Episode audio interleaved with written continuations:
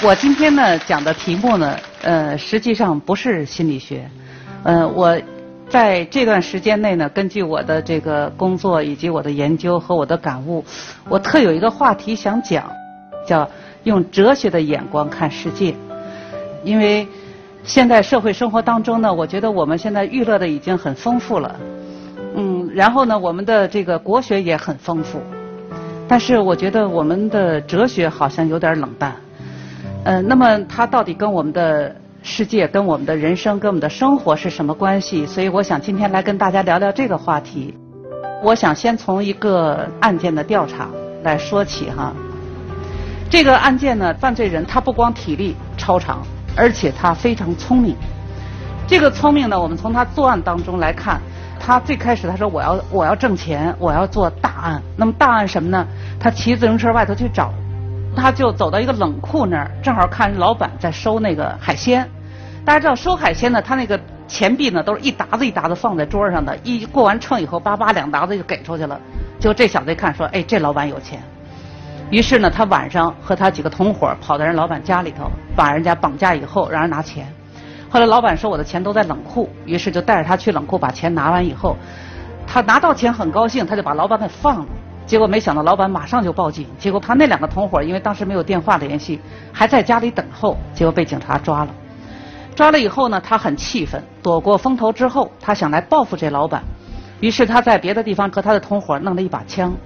当他跑回来的时候，说句实话，我们警察真的是火眼金睛，就走在大街上，不知道怎么就看出这两个人神情不对。于是我们两个巡警就把他们俩拦截下来了，说你们俩站住，干什么去？这个时候，他们拿出这个枪，梆梆就开始朝警察打。这个两个警察当时全中弹，后来牺牲。那么他做完这个案件，也就是老板没报复成，但是打死了我们两名巡逻警察。于是我们发出了 A 级通缉令。大家都知道 A 级通缉令是重大案件了。那么这个犯罪人就跑掉了。跑掉以后，后来我们其中在一个省去围捕他，我们涉及到了三道包围圈。结果这小子特别聪明，他去找他女朋友。他走到院门口的时候，他看女朋友一直没有笑。他突然觉不对，他一脚踏到门口，然后扭头就开始往外跑。我们第一道里边失效了，第二道就开始围上了，第三道在马路上。结果他就讲，我的想法是，我肯定跑不过他们有车的，所以我就往胡同跑，就让他车进不了胡同。但是摩托车能进胡同，他就说我跑不过骑摩托车的，于是我紧跑几步，突然扭头回来，就冲着摩托车跑过去。我们的刑警虽然穿了防弹衣，虽然戴了防弹的头盔，但是他跑到我们警察们跟前，对着脸梆梆就是两枪。这个刑警倒下以后，后边的人全部被堵上，他跑掉了。我举这些例子，我想说什么呢？这个人，我们的刑警讲，他真的是一个天生犯罪人，他绝对有犯罪的能力。那么这么一个人呢，我们虽然 A 级通缉令发出来了，他居然逃亡了十二年。那么最后的四年呢，他在一个监狱里头被我们最后筛查出来。筛查出来以后，这人抓了，我当时就特别想了解他的一些犯罪心理问题。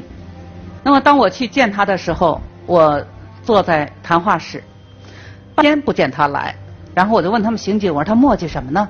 说正在梳妆打扮。我说这小子还梳妆打扮？他说他很注意形象。然后这时候我就想，我说这小子，我来了以后，我得给他个下马威，否则的话你没法跟他谈话。那么他们告诉我说，他在被抓住的时候，他用了一个假名字，叫什么呢？叫周全。他很明确告诉警察，他说我这人考虑问题周全。等他来了以后坐下，没几句话就开始问他。我说：“听说你给自己起了个假名叫周全？”他点头，很得意啊。我说：“我就跟你聊聊这名字。我说你能告诉我周是什么含义吗？”他说：“周就是个圆圈啊。”我说：“对。”我说：“问题是圆圈要圆起来。”它里面需要几根棍儿来支撑？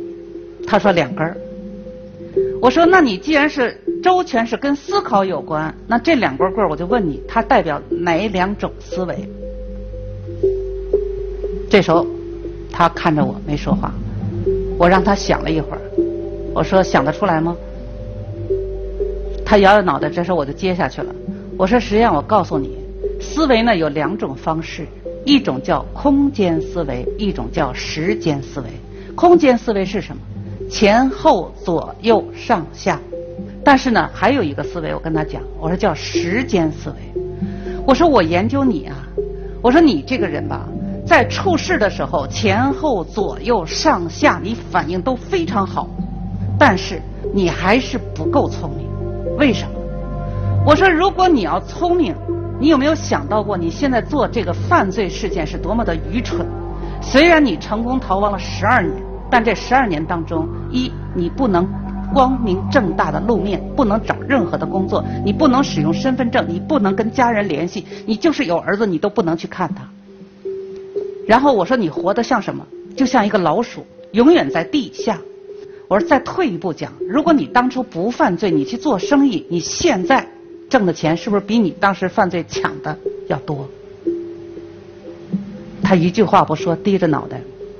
所以后来我我又跟他开玩笑了啊，我说你呢不应该叫周全，你可以叫周百分之五十。嗯，最后临到走的时候，我跟他讲。我说你十五六岁就开始心高气盛，想挣大钱。我说现在外面有很多年轻人跟你一样。我说你想说些什么？我告诉他们。他想了片刻，他说：“告诉他们，人这一辈子，选择什么都不要选择犯罪。”那么，他在这里头说的这一辈子，我明白他还是很聪明的。他明白了他的问题在哪儿，也就是说，一个人在做出人生的各种的选择、思考你的决策的时候，你不能只顾眼前的感受，要想一辈子。当然，真正的哲学想的还不是一辈子，哲学要想的超出生命的范围。所以，哲学的思维是什么？它应该是一种让我们能够超越感受的思维，能够超越。眼前的事实的思维，我们很多人现在很忙碌，因为我们的生活压力很大。忙碌，我们要什么呢？我们很多人追求的东西是看得见、摸得着，比如爱情。有些人发出了这样的感慨：说我宁可在宝马里哭啊，不在自行车上笑啊。那么在事业上也是这样，包括我们大学报考专业，我们考虑的更多的是这个来不来钱。但很多人，当他进入到这个领域，当他挣钱的时候，他告诉我，我不快乐。为什么？因为他干的不是跟他的乐趣有关的。也就是说，在我们现实生活当中，我们感受得到、摸得着、眼前实实在在的东西，往往是什么？是相。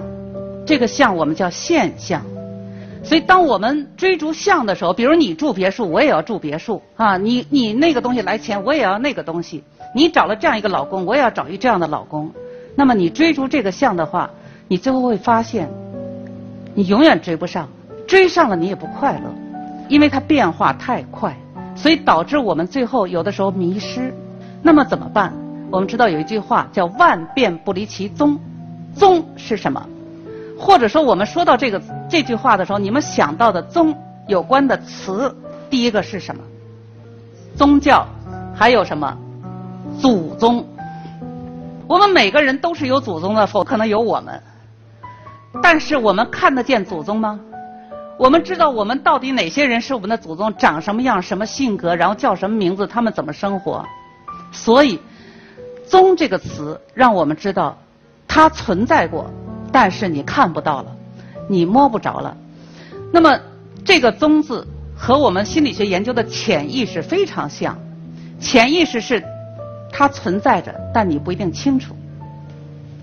这种存在着不清楚的，有没有研究的价值呢？有，这就是我们哲学去研究的东西。所以，下一个问题，我想再跟大家聊聊，哲学可以给我们什么样的帮助？要谈这个话题呢，得谈谈我怎么开始接触哲学的。其实说到哲学呢，挺逗。我是六五年上小学，七六年毕业。大家都知道，这十年正是文革的十年，所以我从上学开始就先是放假，然后就开始搬城墙，干嘛呢？盖防空洞啊！